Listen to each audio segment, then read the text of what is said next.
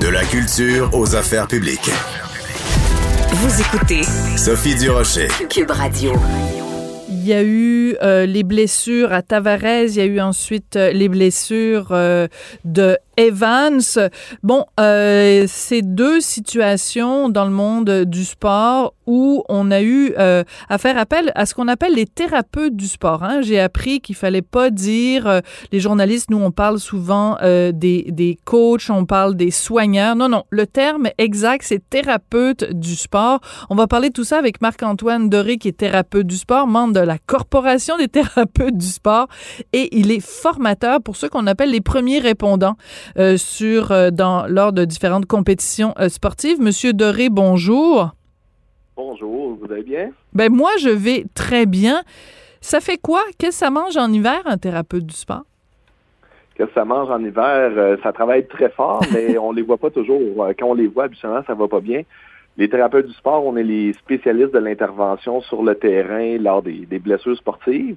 On contribue également là, à tout ce qui est la réhabilitation clinique euh, en collaboration avec les autres professionnels, là, les physios, les ostéopathes, les médecins et toute la compagnie. Puis on travaille très fort aussi sur la préparation physique des athlètes, donc le conditionnement physique, les préparer à la saison ou pour Hmm. la réhabilitation des blessures. Donc, c'est à la fois euh, en amont et en aval, donc à la fois en prévention et avant. Et au moment où il y a une blessure, c'est vous qui êtes euh, donc parmi les premiers répondants.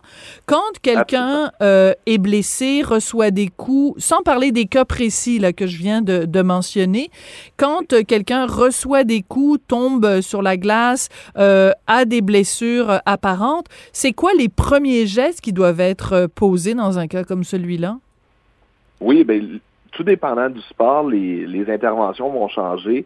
Euh, premièrement, il faut sécuriser la scène. Dans le cas, par exemple, de Jack Evans, la scène était très dynamique. Il faut faire attention pour pas nous se blesser, pour pas aggraver aussi la condition de l'athlète. Donc, on, dans le monde du sport, on suppose souvent que c'est une blessure traumatique. On immobilise la tête, on essaie de calmer l'athlète, puis on essaie de comprendre qu'est-ce qui se passe.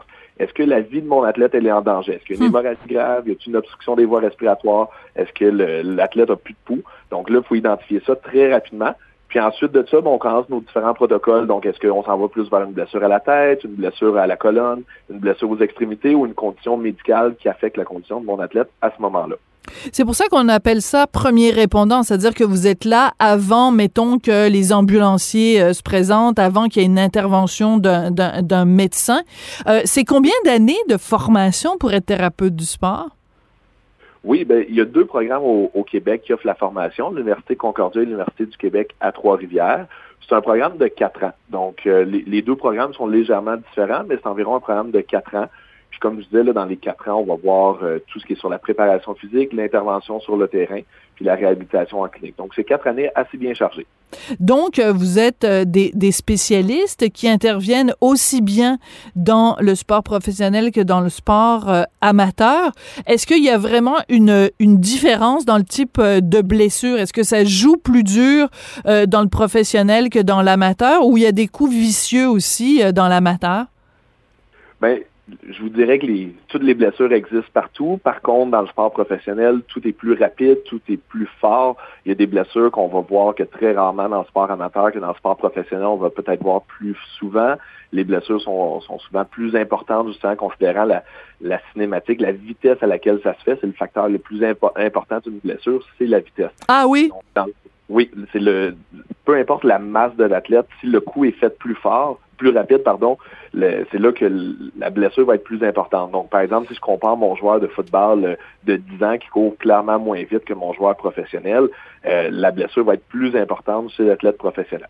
Par contre, ce qu'on va voir aussi chez les athlètes professionnels ou les athlètes plus habitués, c'est qu'ils vont être capables de recevoir mieux les coups, ils vont être capables de mieux se protéger qui est plus difficile des fois chez les athlètes plus jeunes. Quand les sports de contact commencent chez les jeunes adolescents, ils sont pas habitués de recevoir des coups, ils sont pas euh, habitués de, de regarder autour d'eux. Donc, il y a des impacts plus sournois qui vont arriver.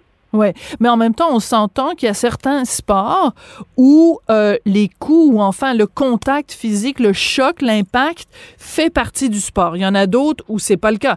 Tu sais, deux joueurs de tennis, bon, il y en a un qui peut peut-être attraper un, un- un coup de balle sur la tête, mais il va pas, il, il court pas le risque que son adversaire prenne sa raquette puis commence à fesser dessus euh, en, en plein milieu du court. Est-ce que euh, vous pensez de façon générale, en tant que thérapeute du sport, sport que on a une assez bonne euh, qu'on fonctionne suffisamment dans la prévention justement de ces blessures-là dans le, dans le monde sportif? je pense, si mon, mon humble avis personnel et professionnel, c'est qu'on a beaucoup à faire encore sur la prévention. Euh, il y, a, des règlements qui ont, qui ont été adaptés. je pense qu'il y a eu, par exemple, je prends l'exemple du football dans les dernières années, il y a eu une belle refonte au niveau du football, beaucoup plus de prévention sur les coups à la tête. Euh, puis on a vu, moi je, je suis très actif euh, sur le terrain encore, puis on a vu une diminution des, ah, oui? Oui, oui, absolument. Fait quand on travaille en prévention, on voit les résultats. Mais il y a encore du chemin à faire. Il y a encore des, des sports qui ont besoin de qui ont besoin de, de qu'on travaille en prévention, qu'on fasse puis le but, c'est pas de changer le sport. Les gens disent toujours, ah, mais si par exemple au hockey, on interdit les, les batailles, on va changer le sport. On dit pas nécessairement des interdire, mais il y a une manière d'encadrer le tout, puis de punir quand c'est des coups qui sont euh, qui sont littéralement illégaux. Euh, donc, il y a moyen de, de le faire. Puis il y a moyen aussi pour les professionnels qui travaillent avec les athlètes de préparer, même chose pour les entraîneurs, de travailler hmm. à préparer le corps de l'athlète à recevoir les impacts ou à prévenir les impacts. Euh, tout ça, ça se fait. Le football, euh, on peut faire un, impact très fort, mais qui est sécuritaire, et puis le spectacle va être encore aussi bon. Euh, on n'est pas obligé d'empêcher les contacts, puis, on va diminuer les blessures en même temps. Oui, mais comme par exemple au hockey, comment on pourrait faire pour que, en, prévention, pour que euh, les, les, les athlètes, en fait, ce sont des athlètes, soient mieux capables de recevoir des coups? Je sais pas, là, je trouve ça un peu, un peu étrange. par exemple, dans le cas de M. Evans, il y a des gens, il y a des, gens qui étaient contre lui, évidemment, qui disaient, ben là, il y avait juste à relever la tête. Est-ce que c'est ce que c'est le genre de conseil qu'on devrait donner? Parce qu'il y a des coups vicieux quand même, puis il n'y a aucune prévention qui aurait pu euh, aider ou faire en sorte que les, coûts soient mieux euh, absorbés? Oui, en fait, la prévention se fait à plusieurs niveaux. Euh, oui, comme vous dites, le, fait de relever la tête. Je parle pas spécifiquement du cas de Jack Evans. j'étais pas là, j'étais pas dans sa tête. mais est-ce que le coup s'est fait très rapidement? Mais on, le voit. Il y a eu des instants où on dit ah, ben, l'athlète aurait pu relever la tête. Mais je pense qu'il y a aussi une, une, prévention à faire sur les athlètes qui vont donner l'impact. Donc, est-ce que comment je vais prévoir euh, mon impact? Est-ce qu'est-ce que je vise comme coup Et aussi la, les émotions. on parle souvent du hockey de playoff et du hockey euh, de saison régulière, mais ça, ça devrait pas arriver. Le hockey, c'est le même hockey à l'année longue. Puis là, je parle du hockey, c'est la même chose pour tous les autres sports. Euh, c'est pas vrai qu'on peut permettre plus de coups vicieux ou plus forts parce qu'on mhm. est en série, puis que là, il y a, ben un but ultime à la série.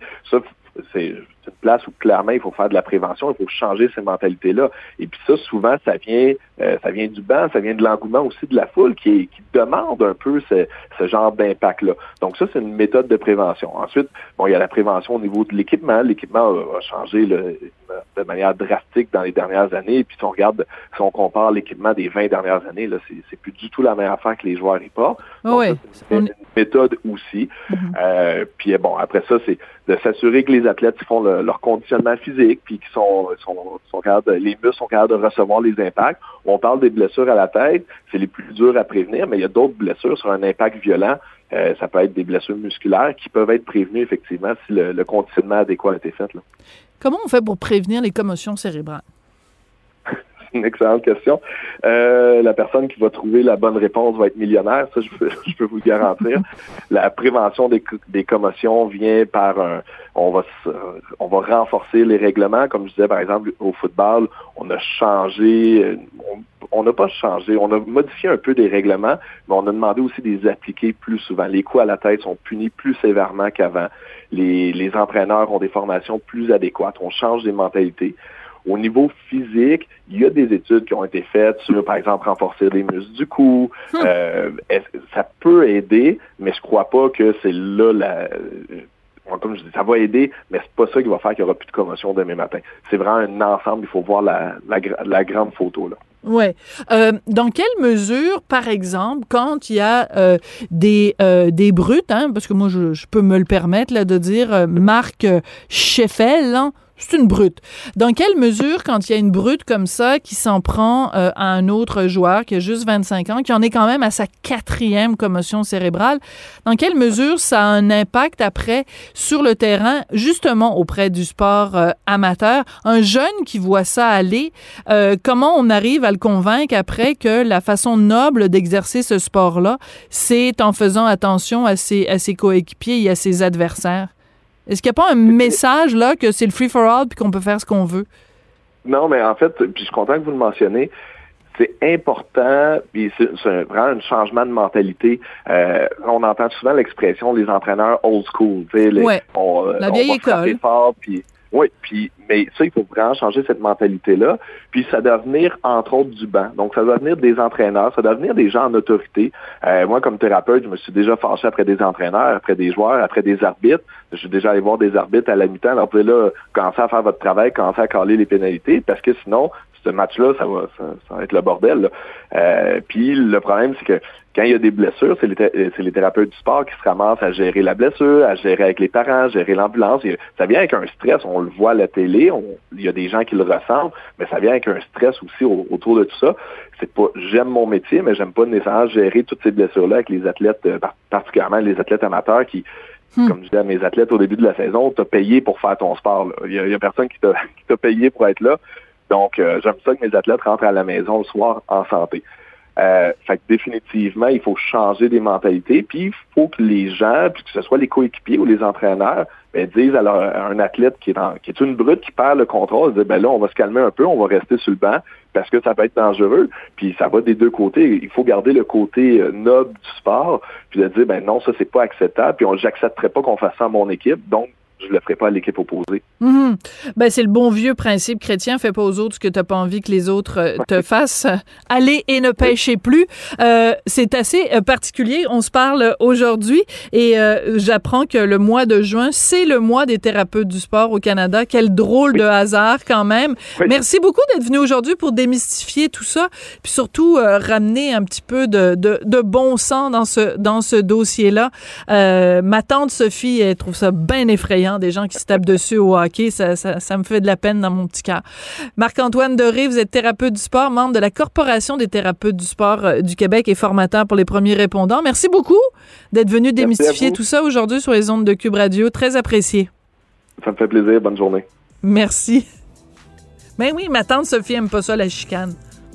Mais en tout cas, la chicane qui dégénère, la chicane qui cause des commotions cérébrales. Ça va pas du tout. Merci beaucoup d'avoir été là. Je voudrais remercier Jean-François Roy à la mise en onde, à la réalisation. Je voudrais remercier aussi Florence Lamoureux à la recherche. Merci beaucoup, beaucoup, beaucoup, beaucoup. Puis on se retrouve demain.